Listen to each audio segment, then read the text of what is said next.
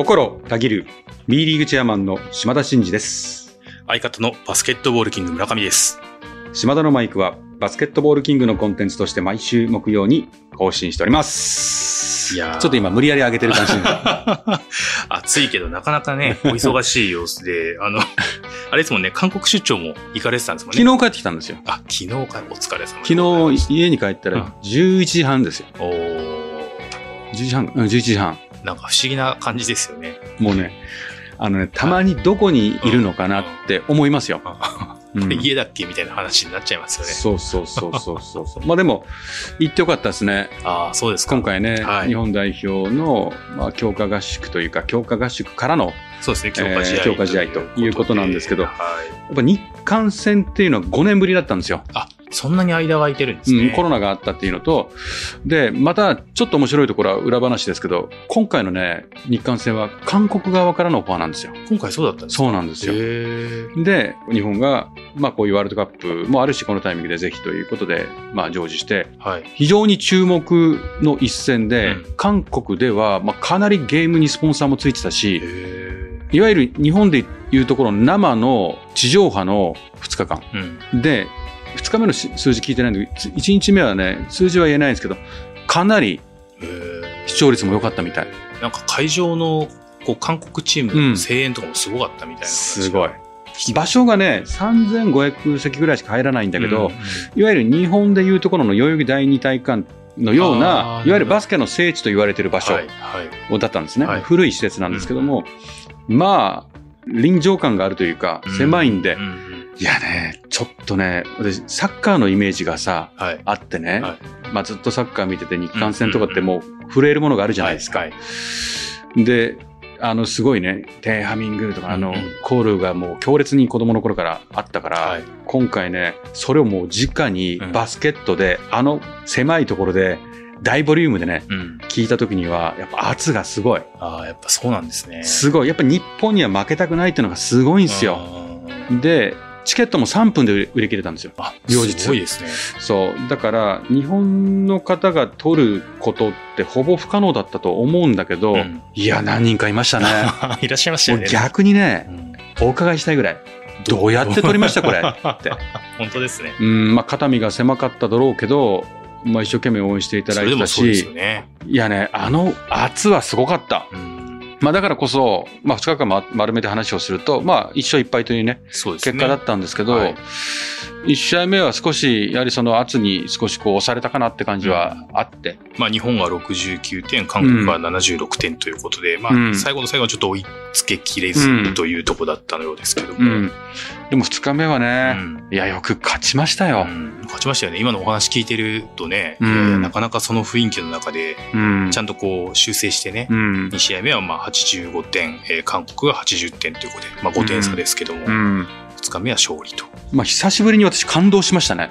ほんと戦ってた。うんうん全員が。うん調整試合ということではなくて、やっぱり日韓戦の負けられないぞっていう彼らの圧に負けないエナジーをみんな出してくれてて、まあ、ベンチから来る選手がもう本当にこう流れ変えてね、うん逆転してそのまま突き放して、まあ、最後こう詰められたけど、よく戦いましたね。うんやはりほら、ホーキンソン選手もね、ちょっと体調不良で出れなかったりとか、その普段のこうスタイルと少し変わらざるを得ない状況にもかかわらず、うん。うん、もう2試合目はその西田選手とかね、うん。比江島選手がポイントガードをやったりとか、うん。まあ、ベテラン選手もね、本当にボールを追い続けてうね、ん。ベンチの雰囲気も最高で、うん。私はね、韓国協会の方たちと2日連続で見てるんですよ。はい。1日目はね、ちょっとね、少しおとなしかったんですよおとなしかったっていうか、囲まれてるから、そこでガッツポーズとかしてると浮くから、うん。ちょっと遠慮したんですね。ちょっとこう、自制が効いてたわけですね、その時は。はい。これいかんなと思って、2日目はもう一人で ガッツポーズですよ。ああ、なるほど。立ち上がったりとかして、う周りも大アウェイですよ。あいつ誰？みたいな。でもそれぐらいもう、こう、ちょっと熱量が上がってくる。いや、そのぐらいもうやろう、一緒に戦おうと思って。ああ、なるほど。まあまあ、カムサハムニダですよ。本当ですね。でもね、まあ今回ね、あのーまあ、ご招待いただいたっていうことも含めてね、非常にいい機会だったのかなと思いますしね。はい。これまた、ここからね、はい。強化試合がたくさん続くんで、日本代表は、まあ、いろんなね、こう、コンディションとかもあって、あの、常にこう、トムも状況の中でこう、アジャストしなきゃいけないという難しい差配をしてるなっていう感じはしますけど、うんいい方向に行ってることだけは間違いないなとはい。思いますんで、引き続きね、はい。これまた楽しみですよね。えー応援いただきたいなと思います。こっから大事ですからね。はい。はい。ということで、えー今日はですね、まあ、将来構想について、あもろもろねそうですはい。27日に発表したので、その内容を少し解説してみたいなと思いますので、よろしくお願いしますよろしくお願いし。ます。はい、それでは、島田のマイク、スタートです。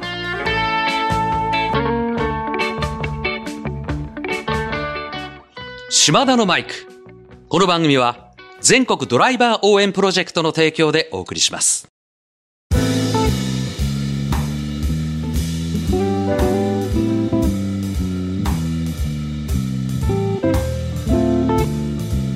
はい。ということでですね、今私は、いわゆる将来構想改め、B 革新のですね、会見を終えて、控室にいるんですよ。で、そこで、あ、そうだね、ということで、今、島田のマイクの収録をスタートさせてるんですけども、まず皆さんにお断りしておきたいのは、先だってですね、この将来構想についてどう変わるのかっていうことをもう喋ってるんですよね。で、ただ、その時にはまだ B 革新であるとか、ロゴであるとか、ディビジョン名であるとか、そういったものを明かせる状況ではなかったので、将来構想っていう言葉だったりとか、いわゆる新 B1 であるとか、新 B2 であるとか、そういった言い回しだったんですね。ですから、それをそのまま流すと、発表した後後なのに、なんでそんな過去の言い回ししてんねんっていうツッコミを受けるであろうということを懸念いたしましてですね。ただ、もうそこ熱を持って話しすぎたので、かつ変革の中身についてはそのままなので、その収録は活かしつつ、今、会見を終えた後にですね、私が、その時に言えなかったことだけをお伝えして、保管してですね、今回の配信にしたいなと、そんな風に思っております。で、まずですね、将来構想、将来構想ってこの中でも言っておりますけども、えそれは B 革新に変わりますということですね。えいわゆる構想段階が終わり、え実行フェーズに移るということで、B 革新という言葉を作りました。いわゆる、まあ、温故知新と言いましょうか。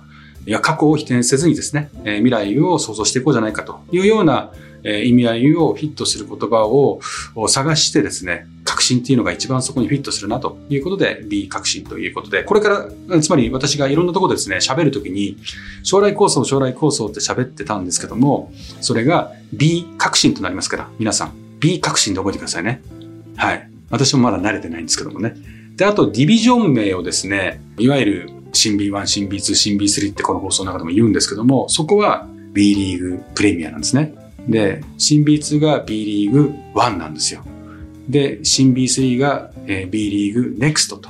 で、それは略称で、もうそれ長すぎるんで、皆さんが言ってもらうときには B プレミアとか B1 とか B NEXT っていうふうにこう言っていただきたいなというふうに思います。そこが今回ですね、その時点では言えなかったことなので、多分この放送で話している中身は今日会見で話したことと近しいことを言ってると思いますので、そこをご理解いただいて今日の放送を聞いていただけるとありがたいかなと思います。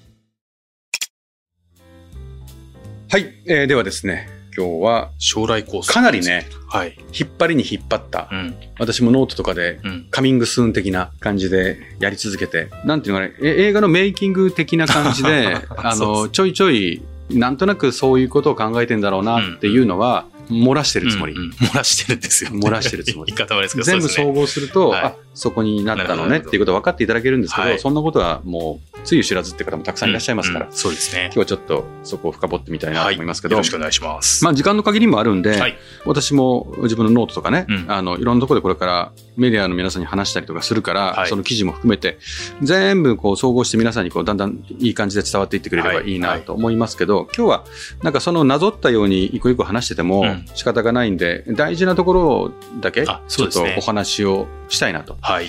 思います。で、まずその将来構想をなぜするのかみたいなところはうんあ、そうですよね。改めて。改めて言うと、やはりこう、B リーグが立ち上がってちょうど今8年ですけどね、もっともっとこう、成長していかなきゃいけないとはい。いう時に、まあ何よりもこう、バスケで日本を元気にするって言ってる以上は、もうちょっとマイナーからメジャーになっていかないといかんよね、ということ。で、かつ、やっぱりこう、選手はもちろんなんですけどね、うん。選手にとって意味があるってことが大前提なんだけど、やっぱりリーグとかね、クラブとかバスケにかかってるみんなが、こう、環境の整備も含めてね、業界が成熟していくようなことがうん。ないとうんうん。いかんだろうとうん。いうこと。で、じゃあどんなところを目指すのかということなんですけど、はい。まあ、例えば世界にこうする最高のプレーとかね、うん。最高のエンターテインメントとか、まあ、地域で日本を元気にとかこう、矢継ぎ早に言ってるわけなんですけども、はい。はい。まあ、実現するためにはやっぱりこう B リーグがこうサステナブルにうん。こう発展し続けるプロリーグになっていかないといけないよねとうん。いうことで、まあ、こう勝った負けたっていうのはスポーツの醍醐味でありつつも、はい。一方でそこだけでは勝つところはいいですけどね、うん。じゃあ勝てなかったらそこは自利品になっていっていいのかというわけにはいかないし、やっぱりクラブがね、選手、スタッフ、まあ、ビジネスサイドにもちゃんと投資できることがうん。可能になるようなビジネスモデルを作ることによって、クラブの経営力をアップしてね、そして地域での存在価値をこう高めて、うんうんで、そんなクラブがたくさん増えてくれば、B リーグ全体の底上げにも、うんその強化に投資する資金力においても、うんプラスだよねってことで、やはりこう、クラブの経営がポジティブになっていくような状況にうん変えていかなきゃいけないよねっていうのが、まあ、根幹にありましたと。はい。で、それを、まあ、あの、実現するための、お今回の、まあ、大きな改革が、この将来構想になっていくとうんいうことなんですね。はい。で、えっと、将来構想のこの大きなこの改革のポイントですね。はい。4つありまして、はい。一つはもうすでに発表している B3 から B2、新 B2 から新 B1 とかね、うんうんいわゆるライセンス4000人12億とかっていうライセンス基準を引き上げるということ。はいはいこれはもうすでにお話をしてたことなんですよね。はい。ここにもう2つありまして、はいアグレッシブな制度設計というのも加えています。これは、まあ、この後話しますけど、ルールとかね。はい。で、あとは、リブランディングなんで、B リーグっていうのは残しますけども、ディビジョン名とかを、まあ、ワン、ツー、スリーとかっていう、その昇降格の競争するようなことではなくてってことで、うんまあ、作ったのが今回発表させていただいた。ディビジョンになってるとはいいうことなんですね。はい。で、まあ、今後 B リーグが作っていきたい、あの、世界観の中で、大事にしていきたいなっていうことが、また4つありまして、うんまあ、地域密着を謳ってやってきましたけど、もっとこう上位概念で地域創生みたいな。ああ、密着だけじゃなくて、そう自分たちは当たり前作っていくというか、そう密着上げるってことですね。密着はあくまでも自分たちが生きていくためにえー必要な打ち手であるというふうに考えるならば、その努力の結果、皆さんから愛されて、必要とされて、アリーナとかソフトであるクラブが一緒になってね、うんバスケを中心に地域を元気にしていくということまで、えー目指していきたいなと。ある意味であれですよね、バスケで日本を元気にするみたいなことと、まあそこ近い感じなんですかね。うん地方を創生していくみたいな形っていうことですよね。だバスケで日本を元気にすることが、バスケ界の最上位のうん概念なわけですね。うんうんそれを実現するための B リーグの役割として、56も点在するクラブブを有しているという強みをはい。最大限に生かすためには、その各地域のクラブが盛り上がっていく状況をもってして、うんうんえーその一助になろうというのが大きな流れですね。地方創生を実現するために密着してるわけで、なるほど。密着して終わりではないということですね。はい。で、えっと、あとはまあグローバル、うんダイバーシティインクルージョンということで、やはりこう月のこの新たな成長戦略の中で、やっぱグローバルというのを意識したい。うーん。これは強く持ってるんですよ。うん。あとはダイバーシティインクルージョンということで、国籍とかね、うん。いろんな今は LGBT とかの話もそうですけども、こう多様性を受け入れる社会とうん。いうことを考えたときに、ここら辺をアグレッシブに採用していきたいなっていうのはああります。いうのを決めましたね。うんうんであとは、ここからちょっと具体的な話なんですけど、はい。この B リーグを戦力均衡策を明確に打ち出して、うん。こう接戦が多かったり、まあ、そのクラブがどこが勝つかわからないような状況を意図的に作り出していきたいなというふうに思ってるんですよ。うんうん。なるほど。そこはまああのさっきの地域とか社会っていうよりは少しこうエンタメ性みたいなことに近いんですか？戦力まあ、そうですね。まあ、エエンタメ的にもその方がいいと思うし、うんうん強化的にもその方がいいと思うんですよ。ああなるほど。強化の面でもそういうことですね、うん。よりこう高いレベルではい、接戦してないと、やっぱ強度も落ちますしね。はいはいはいはい。ですから、あとは、どのチームにも勝つ可能性があるっていう状況とか、場合によってはどのチームにもそのカテゴリーにおいてうん。優勝できる可能性があるような仕組みにすれば、選手たちも高いはい。次元のね、うん。あのプレーを継続的にしていくことが求められるし、まあ、ファンにとっても資金力が足りないから、うん。もう未来永劫優勝の湯の字もなんかイメージできないんですけど、うんっていうことが未来永劫続く世界観ではなくて、そのカテゴリーである一定の事業規模に到達すれば、その数字上はうん。そこと真っ向を戦えるようなことを可能にするようなうん設計があっていいんじゃないかと。これはこの後話しますけどね。はい。あとはクラブ経営の収益性と、まあ、健全性を重視して事業投資を可能にするリーグにしていきたいと。この4つをね、大事にしていきたいなと思っててね。稼げないと、うんいや、続かないってことですよ。うんうん。だどうしてもスポーツってピュアで、そのエモーショナルなもので、日本で言えば、まだまだ体育のね、延長線上で、そこらに対しては、アメリカとかに比べれば、まだまだね、理解の弱いところだと思うんですけども、とはいえ、良きものを提供するっていう時に、ある程度の費用もかかるし、サービスを継続しようと思ったら、ある程度投資が必要だし、で、その投資原資をやっぱり稼がないといけないと。なんとなく、世界のスポーツのトレンドって、ドネーション的なね、うんエッセンスがあって、まあ、ヨーロッパだともうオイルマネーが入ってますみたいな。あのもう日本では事業団がもう全負担でうんうん、福利厚生費で負担してましたみたいな、まあ常にそういうことを続いてきたわけじゃないですか。はい。で、日本のこの B リーグのいいとこっていうのは、他のリーグとも違ってるところは、圧倒的にスポーツ支援をする地元の企業とか、ファンとか自治体とか、ちょっとずつたくさん集めてね、はいはい。で、経営をしてるとうんいうところ。もちろんオーナーがどんどんつぎ込んでいただいているところは感謝ですけども、はい。そればっかりに頼るっていうのは、うんやっぱ先ほどの話じゃないですけど、どっかでやっぱり難しくなると思うんですよ。うんですから、サイズが極端に大きくならなくても、うん我々自身で努力をして価値を上げて、その収益の中でしっかり経営をコントロールし、とはいえ常に進化をしていって、その大きくなるプロセスでね、みんなにもこう再投資されていくような世界観を目指していきたいなっていうのはすごくありますね。まああれですよね、自分が大好きなクラブうんとかが、まあある日突然こう外部環境が変わることでなくなったりとか、うん。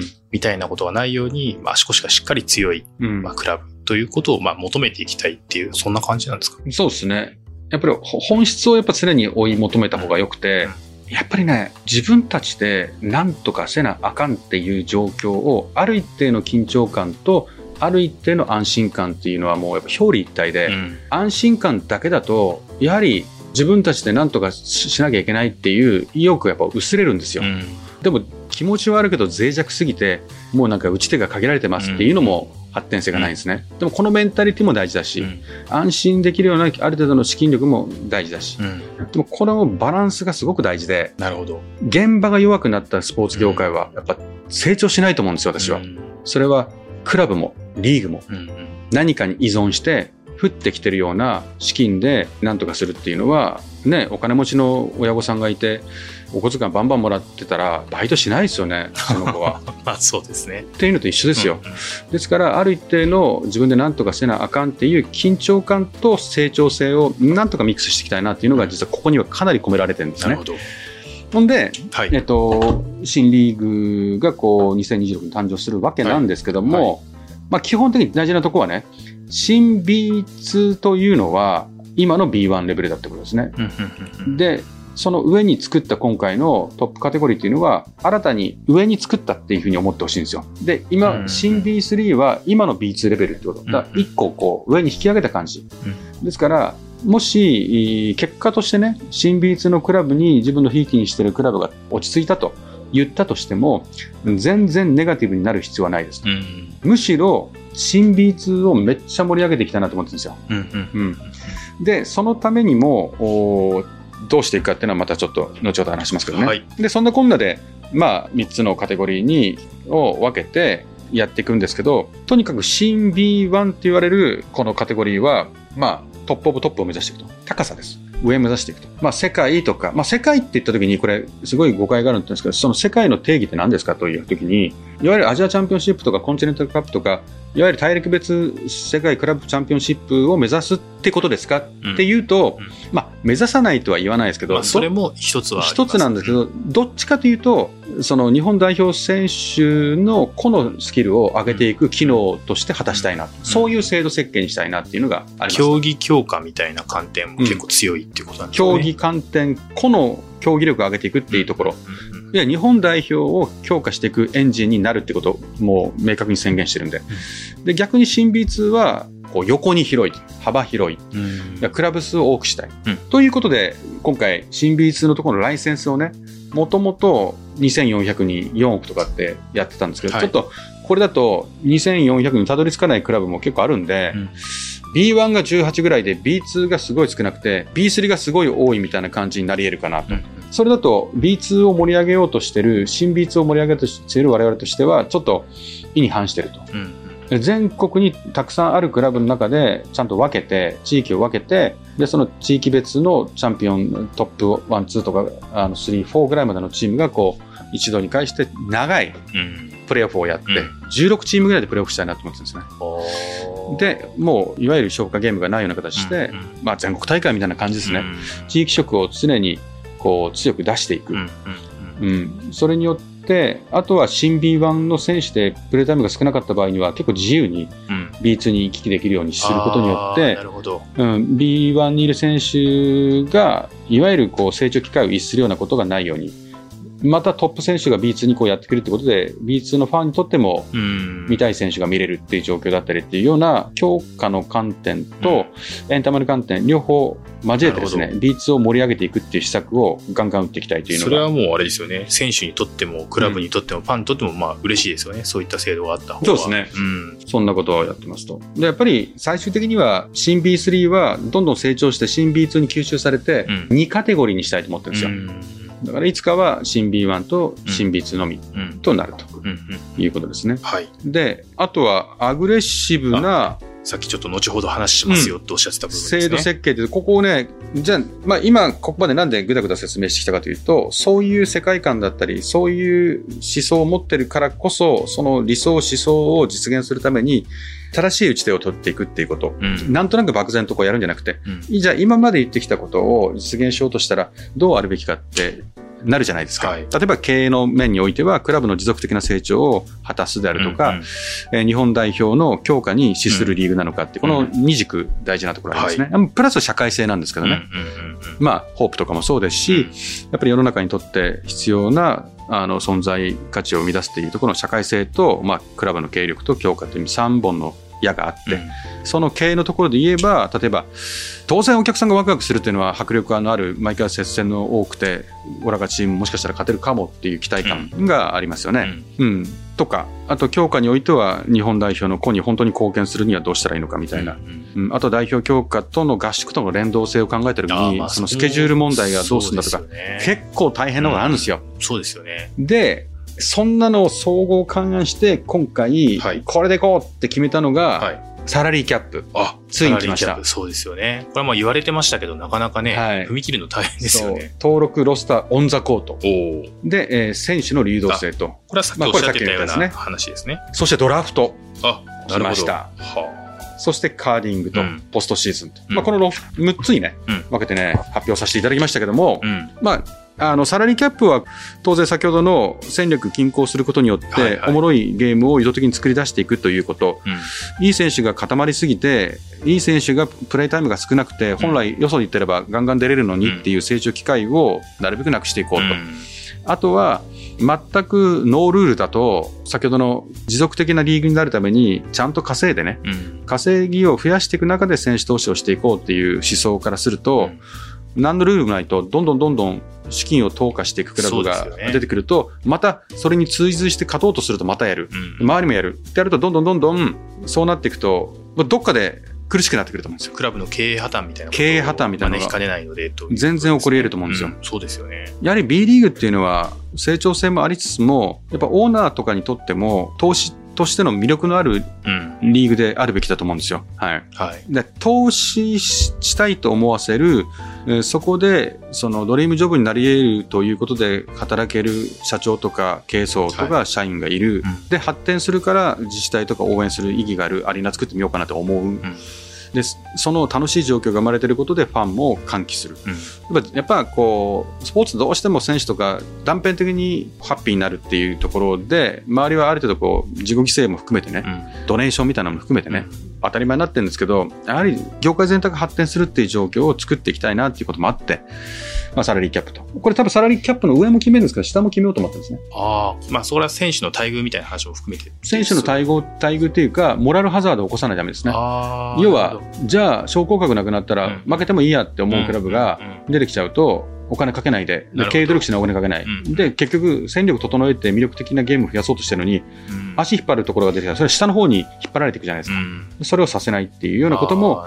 考えたり、あとは、とはいえ、海外から、ね、すごい選手を引っ張ってきたときにとか、うんもしかしたら今、海外で、ね、挑戦してうんるすごい選手を日本に迎え入れるときに、うんこの基準じゃ当てはまらないこともあるじゃないですか。なるほど。その時にはもう、ラグジュアリータックスみたいなことをやって、課税はさせるけども、そういう人たちも取れるようなルールを作っていってもいいんじゃないかって今話してますねあ。いわゆる贅沢税って呼ばれてるね贅沢税ってやつですなるほど。あとはまあ外国籍選手とかも、うんまあ今、3人とか4人とか議論してるんですよ。はい。でそこの人数はまだ決めてないんですけど、うんうんで、新 B2 の方も2人かな、1人かなとかって言って、うんうん一つ明確にしてるのは、1の方は登録人数が決まったら、そこでのそのコート上に送り出す選手はフリーにしようって決めてるんですよ。うんうん例えば、登録3人で、今だとベあオンザコート2じゃないですか。はい。じゃなくて3人出せるってああ、なるほど。出そうと思えば。うんうん出さないって判断もあるけど、出そうと思えば。うんうんでそこはダイバーシティって観点ですね。ああ、なるほどですね。まあ、そこに制限をかけないとかね。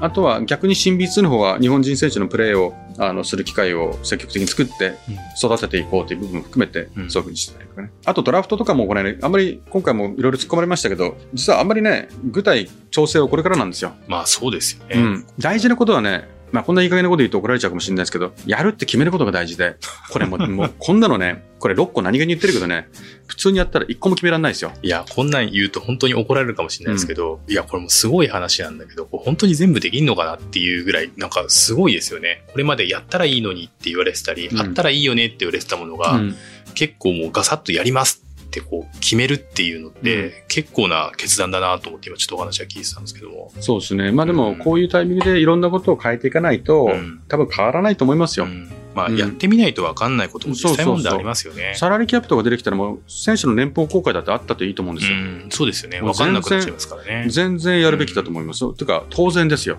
とかね、あの、オンザコートの話もそうだし、うんうんうんまあドラフトも、まあ高校とか大学とかの調整とかもこれからあったりするかもしれないし、うんまあユースとの共存をどうするんだとかって今、うん詰まってないこともあるんですけど、はい。まあでも、戦力均衡をやってっていうんであれば、いわゆる大学間とかね、高校界の有力選手が一本釣りっていうんじゃなくて、うんうんそういうふうにして散っていくっていうことで、うんうんまあ、少なくとも戦力均衡にも通ずる施策だし、そうかそうか。一つやり始めるとって言っちゃったらですけど、そこはもう関連する他の課題もやっぱ出てくるんで、うん一個ずつ順番にねとかっていうよりはやっぱり一気に考えていかないとなかなか前に進まないっていうことがそうなんですよあるんですね。もう一気にやるしかないんですよなるほど。で、カーディングとかなんかもね、強烈ですよ。強烈ですよ。もうその、もともと平日の試合を多くして、あの、行きましょうかと言ってたわけですよね。うんでも、それは一つ、アリーナの有効活用という意味では、はい。そう。でも、地域創生リーグって言ってるってことは、ホームアンドアウェイで、多くの人たちがアウェイに行くことで、宿泊したり、交通公共機関に乗ったり、えー飲食したりとかってことでお金を落とすことで経済効果があるわけじゃないですか。うん。で、そんな平日ばっかりやったら、もう、なかなか平日はアウェイで行きづらいじゃないですか。そうですね。そうすると、地方創生には貢献しないよね、うん。とか、うん。まあそういう理念を全部総合勘案して、うんある一定の週末も残し、うん。平日もあるけどありますと。あとはバックトゥバックのゲームが多いことにようんる選手のその疲労とかね、はいそういったところどうしましょうかっていうところについては、FIBA のね、ウィンドウの前とかにはう、ん。もう14日前からは選手たちをもう合宿に行かせる。かつ、試合を続行する。合という並行してっていうことですね。そうなんですよまあこれは賛否ありますよ。そうですね。まあコーチとかからすればエース級が抜かれるわけですから。代表選手をたくさん輩出してるクラブこそ、なんか大変になっちゃったりみたいなことも出てくるってことですよね。でもそれも飲み込もうじゃないかと。うん。じゃあ、50試合ぐらいにして10試合ぐらい減らしてう、ん。あの、リーグ戦やりますかとうん。いうことなんですけど、それはでもまたクラブの経営と経営という意味では厳しい。で、選手たちの年俸にも影響する。じゃあやろう。うん。うん。でも代表に協力しないってことはないよねって考えると、まあ最終的に、まあ、すこれ、さりげなく言ってるけど、結構すごい決断で、うん。普通できないと思いますよ。うん。でも、そこは日本代表をに貢献するってことはリーグとしてはやろうよっていうことで、まあ決めました。なんかやると決めて、じゃあ、元々の課題があって、じゃあこういう風にやってって解決していきましょうっていうことを決めて、じゃあどうやったらやれるかみたいなことをこれから細かいところをずっとこう詰めていくっていう、そういう感じなんですかね。そうなんですよ。うんで、ポストシーズンなんかも今回ね、新民湾ファイナルの3戦選手方式で5戦のホームアンダーウェイでやろうなんて言ってるわけですよ。なるほど。これだってうん大変なんですよ。いや、っていうのは、やっぱそうしたいんですよ。うんまず理想とするとこれぐらいやりたいんだってことですね。だってさ、これだけ自治体とか各チームにあり直って推奨してる我々からしたらね、勝ってそのチームがそこまでたどり着いたら、やっぱその地元でうんうんうん歓喜の瞬間を味わいたいじゃない。自分たちが愛する、まあ、アリーナというかホームで、ホームで。っていうことですよね。そう、んで、それを使えば地元経済も潤うし、うんそれでお客さんうん全国から来たらね、別に中立地が悪いとは言わないけど、その方が理にかなってるわけじゃない。うん今の方向からしたら。という地域創生って観点でもね。なるほど。だから、ただね、これね、十何チームいて決勝に行くのは2つじゃない。はい。アリーナとかこの時期抑えてて、うんこんなにいっぱいねう。ん。全く使わないチームが16チームぐらい出てくるじゃない。そうですよね。その時その16チームのその、この費用負担ってどうすんのっていう問題とか ね。急にめちゃくちゃ具体的な話ですけど、でも生に起こりますもんね、そういうことはね。全くビビってます、私。よかったです。強気なだけじゃなくて、うん。そういうところもやっぱりあるわけですね。そう。なんとかしましょうよっていう感じ。で、ポストシーズンもね、16チームでこう、B2 はコマンダーウェイでやるとかっていうことで、かなりこう、アグレッシブに制度設計してるんでね、うん。ここは皆さんね、どう思ったかわかりませんけど、まずは大事なことは決めること。はい。そして、まあもちろん決めてることもあるし、決めて具体詰めることもあると。うん。これね、選手契約の問題とか、いろんなアリーナの抑えの問題とか、いろんなのがあるから、うん。考えてうまくいったら行きますって言ってたら、うん無理なんですよ。まあ、そうですよね。うん、もうやるって決めて、じゃあ行くぞってやらないと、ですからもしかするとね、あの、厳しいものも出てくるかもしれませんけど、我々の意思としては理想に向かってみんなで行こうってことを、全クラブ全会一致で決めてるの、これ。いや、本当あの、私あの、リーグのスタッフじゃないんで、まあすごい聞きながらワクワクする反面、うわぁ、大変そうだなっていうのは、やっぱちょっと。笑ってますよね、いや、ちょっと笑ってます。そう。いや、すごく大変だけど、魅力的で、これをこれから作り上げていかなきゃいけないんだっていうことに、でもワクワクするし、ファンの皆さんもきっと楽しみにされてるだろうなと思うので、うんまあ皆さんにはね、大変だと思いますけど、ぜひ頑張っていただきたいなというふうには。そうね。まあ、あの、間違いなく、ファンの皆様にとっては、まあちょっと野球の概念とかね、うん。サッカーの応援してる概念の方からすると、ちょっと伝わりづらいところもあるやないや、うんあるかもしれないんですよね。ただ、やっぱバスケ界は、バスケ界の独特な、やはり競技性とかエンタメ性とか、この要素があるんで、やっぱ独自路線で行っていいんじゃないかなとうん。思います。で、圧倒的に接戦じゃないと、うん。盛り上がらないスポーツですよ。うんうんそうですね。30点差とか40点差がついてきた日には、うん。大変じゃないですかう。ん。なので、ああくまでも競技としてのレベルアップとビジネスとしての成長性みたいなことを考えたときに、そこをうまくハイブリッドさせて、制度設計していこうっていうことで決めたのが今回発表させていただいた内容なんで、ーうんまだまだね、荒いんで、詰めていくところは随時ね、報告していきますけど、少なくともファンの皆様にとってはワクワクするような状況を作っていけるんではないかなというふうに思ってますんで、はい。期待していただければなと思います。楽しみにしています。はい島田のマイク。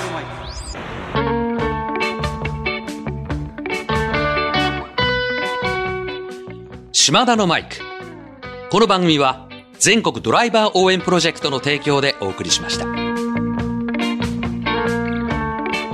ということで、はい。今日はまあ将来構想の、ねまあ、がっつり本質的な部分というか、なぜそういうことを考えたのか、うんなぜやっていくのかということで、ある意味決意表明みたいなこともあったかと思いますけど。そうですね。はい。もう心たぎっていただきましたでしょうかね。はい。非常に楽しみですし、はいまあ、あの、今日結構解説はしていただいてるんですけど、うんまたまあ島田のマイクでも質問したいなとそうねはい。いらっしゃいましたら、おはがきうん。でいただければなというふうに思っております。わかりました。はいはい。では、えー、島田のマイクでは、リスナーのあなたからのメッセージを受付中です。えー私への質問、企画のリクエスト、お悩み相談、暗算祈願、何でも構いません。えー番組で紹介させていただいた方には、島田のマイク、オリジナルステッカーを差し上げております。えー、宛先は概要欄に載せております。あなたからのお便り、お待ちしております。島田のマイク、ここまでのお相手は、心たぎる、B リーグチェアマンの島田真二と、相方の村上でした。また来週。